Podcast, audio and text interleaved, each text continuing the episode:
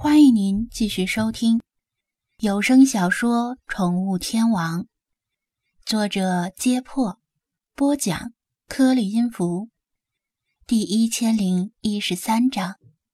惊爆！电话响了几声，被接起来。喂，喂，是渔业的柯少辉吗？我是张子安。之前救助过那头小须鲸时，咱们见过一面。张子安担心对方忘了自己，开门见山的自我介绍道：“我记得，有什么事儿吗？”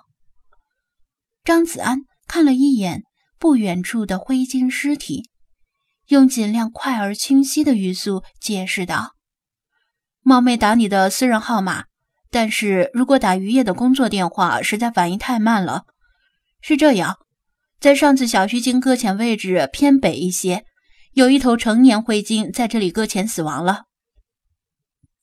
哦，已经死了。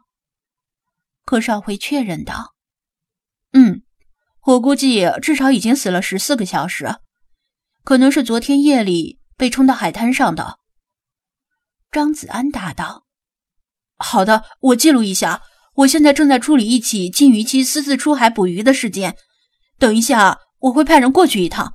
谢谢你特意打电话。柯少辉的那边有较为严重的杂音，能够听到渔民操着浓重的本地口音与渔业工作人员在争执。不不不，你没有明白。张子安一听就知道对方。根本没有理解事情的紧迫性和严重性。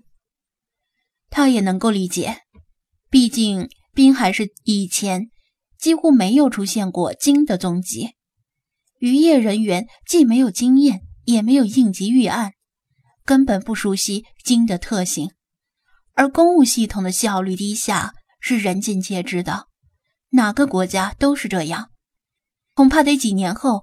才能建立起行之有效的对策。先别挂断电话，他语气严肃的警告道：“我告诉你，在岸边搁浅死亡的鲸是非常危险的。当鲸死后，它们体内的细菌开始分解细胞和组织，把碳水化合物、脂肪和蛋白质分解为二氧化碳、氮气和甲烷，这就是腐烂的过程。”但问题是，鲸的皮肤太厚太结实，体内的脂肪和蛋白质也太多，产生了大量的气体，无法排出体外，会在它们体内不断的堆积，气压也在不断升高。当气压的数值达到一个临界点时，会怎样？柯少辉问道。他那边的杂音小了些，似乎是他转移到了另外一间屋子里。显然，张子安的话和语气已经引起他一定程度的重视。会爆炸。张子安没有危言耸听。经搁浅死亡后，尸体发生爆炸的事件并不罕见。绝大部分动物死亡之后，尸体都会经历腐烂的过程，前提是没有被其他食腐动物给吃掉。腐烂的过程大同小异。但其他动物死后，尸体几乎不会发生爆炸，而鲸体内的脂肪太多了，其他任何动物体内都不会堆积这么多脂肪。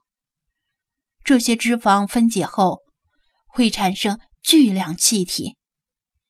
前几年有传言说，美国一位体重超过五百磅的胖子死后在火化时，尸体喷出的油脂。引燃了弗吉尼亚州一座火葬场。这条新闻的真假未知，但假设是真的，罪魁祸首其实不是油脂，而是油脂分解产生的包括甲烷在内的气体。当皮肤受热融化时，这些堆积在体内的高压气体终于找到了发泄通道，带着残余的油脂喷薄而出，导致了火灾。更何况，其中本来就包括可燃气体。五百磅的胖子尚且如此残暴，想想一头几十吨重的鲸鱼死后会怎样？鲸体内连接外界的通道只有三处：泄殖腔、喉咙和脊背上的喷气孔。灰鲸有两个喷气孔，但没什么本质的差别。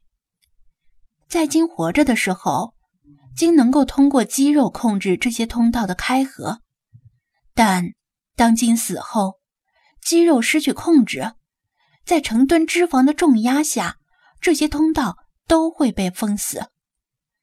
体内产生的气体无法发泄，偏巧鲸的皮肤又太结实，导致它变成了一个充气的气球。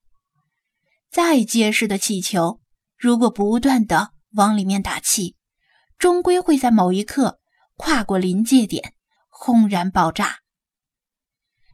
如果鲸是死在深海，这些都不成问题，因为鲨鱼和其他长着尖利牙齿的怪鱼会很快的破坏掉鲸皮的完整性，体内气体一散出去，鲸的尸体就无法继续漂浮在海面上。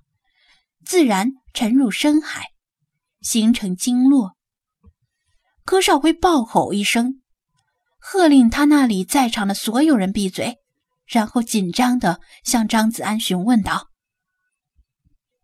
爆炸，你确定吗？”“确定，爆炸只是时间问题而已。”张子安言简意赅的向他解释了鲸尸爆炸的原因及过程。至于爆炸的后果，他看了一眼京师，发现刚才那群拍照的年轻人没有听从他的警告，依然聚集在京师附近，甚至还有一个人试图到京身上去自拍，作死程度堪比印度三哥。谁也不知道目前京师体内的气压有多高，谁也不知道。金皮还能撑多久？一个人的体重有可能就是压垮骆驼的最后一根稻草。如果金尸在那人的胯下爆炸，那真的可以上九天揽月，而且可以和他的蛋蛋告别了。